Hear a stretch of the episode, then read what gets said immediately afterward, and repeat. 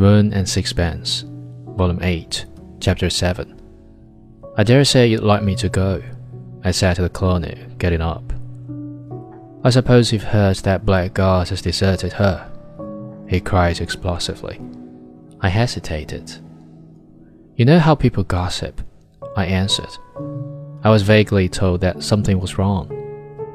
He's bolted. He's gone off to Paris with a woman. He's left Amy without a penny. I'm awfully sorry, I said, not knowing what else to say.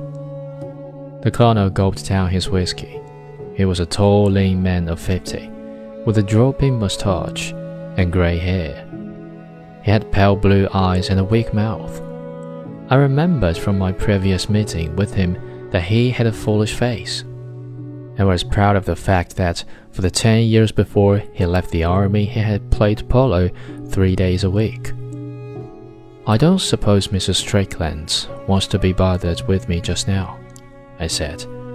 Will you tell her how sorry I am? If there is anything I can do, I shall be delighted to do it.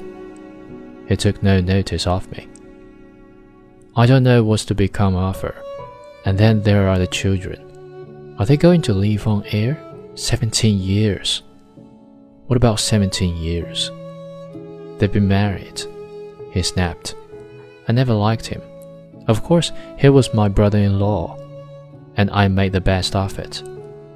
Did you think him a gentleman? She ought never to have married him. Is it absolutely final? There's only one thing for her to do, and that's to divorce him. That's what I was telling her when you came in.